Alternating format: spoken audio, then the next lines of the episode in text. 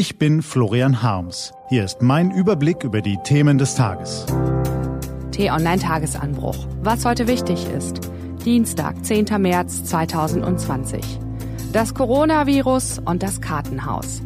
Heute vom stellvertretenden T-Online-Chefredakteur Florian Wiechert. Gelesen von Ivi Strüving.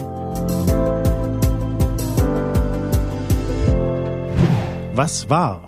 Die Zahl der Infizierten in Deutschland steigt auf mehr als 1000. Der Leitindex DAX verliert mit 900 Punkten oder 8,04 Prozent so viel wie seit den Terroranschlägen vom 11. September 2001 nicht mehr. Händler sprechen schon vom schwarzen Montag. Der Iran entlässt nach eigenen Angaben etwa 70.000 Häftlinge aus Gefängnissen. Schmuggler von Atemschutzmasken werden in Aserbaidschan festgenommen. Es geht noch weiter. An der Wall Street wird der Aktienhandel für 15 Minuten unterbrochen. Lothar Wieler, Präsident des Robert Koch Instituts, spricht von einer ernsten Lage in Deutschland. In einem Gefängnis in Mailand stehen Häftlinge auf einem Dach und skandieren Freiheit, während es in dem Gebäude brennt. Fußballspiele werden abgesagt oder komplett ohne Zuschauer ausgetragen.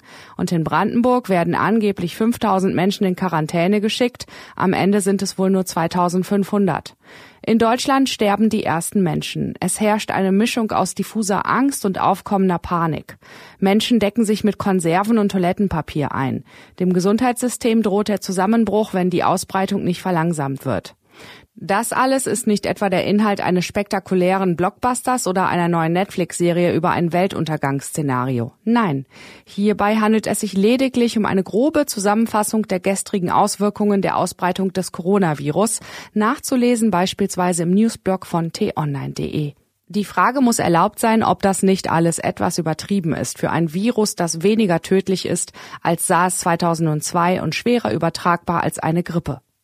Ist unser Leben aus Gesellschaft, Politik, Wirtschaft oder Gesundheitssystem am Ende nur ein labiles Kartenhaus, das zusammenbricht, sobald eine Karte rausgezogen wird, also sich ein paar Menschen ein vergleichsweise harmloses Virus einfangen?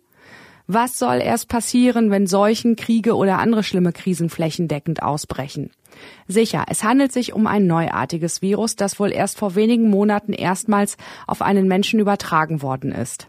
Das menschliche Immunsystem ist nicht darauf vorbereitet und das Coronavirus könnte 60 bis 70 Prozent der Menschen infizieren. Zugelassene Impfstoffe oder Therapien gibt es bislang nicht. Zudem fordert das Coronavirus Todesopfer bisher vor allem ältere oder gesundheitlich vorbelastete Menschen. Auf der anderen Seite gibt es auch weiterhin keinen Grund zur Panik.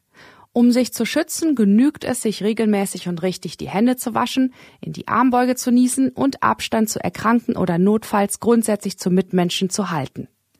Die Maßnahmen funktionieren. Im Privaten genauso wie in zahlreichen Ländern, in denen es viel mehr Fälle gibt als in Deutschland.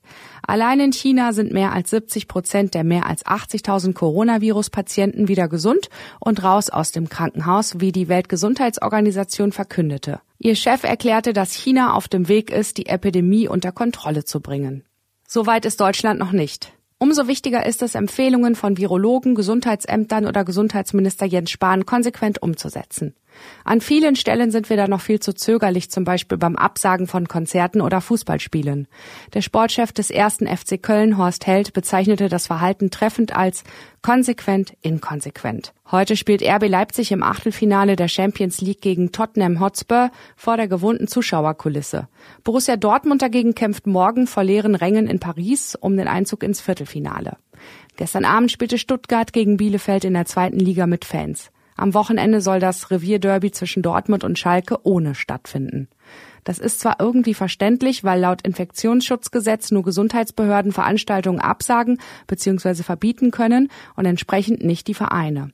Allerdings sollte allen Beteiligten auch langsam klar werden, dass das Rumgeeier niemandem hilft und die Gesundheit vorgeht. Italiens Ministerpräsident Giuseppe Conte hat entschlossen gehandelt und gestern Abend eine Beschränkung der Bewegungsfreiheit auf das ganze Land ausgeweitet. Alle öffentlichen Versammlungen werden verboten, Sportveranstaltungen und Fußballspiele werden ausgesetzt, Schulen und Universitäten landesweit bis zum 3. April geschlossen. Das klingt auch nach Weltuntergangsfilm, wird sich aber am Ende auszahlen. Was steht an? Die T-Online-Redaktion blickt für Sie heute unter anderem auf diese Themen. Im russischen Parlament findet heute die zweite und entscheidende Lesung der größten Verfassungsänderung in der Geschichte des Landes statt. Die Befugnisse des Präsidenten in der Verfassung könnten ausgeweitet werden und seine Amtszeit verlängert. Das könnte dazu führen, dass der 67 Jahre alte Kreml-Chef Wladimir Putin noch einmal maximal zwölf Jahre im Amt sein könnte, bis 2036. Nach dem Super Tuesday vergangene Woche steht im US-Präsidentschaftsrennen der nächste große Vorwahltag an. In sechs Bundesstaaten wird diesmal abgestimmt. Bundespräsident Frank-Walter Steinmeier besucht Zwickau und nimmt ab 11 Uhr an einer Diskussionsrunde zum Thema Gemeinsam gegen Hass und Gewalt Kommunalpolitiker nicht allein lassen teil. Diese und andere Nachrichtenanalysen, Interviews und Kolumnen gibt's den ganzen Tag auf t-online.de und in der App. Das war der T-Online-Tagesanbruch vom 10. März 2020. Den Podcast gibt's auch auf Spotify. Einfach nach Tagesanbruch suchen und folgen. Ich wünsche Ihnen einen frohen Tag. Ihr Florian Harms.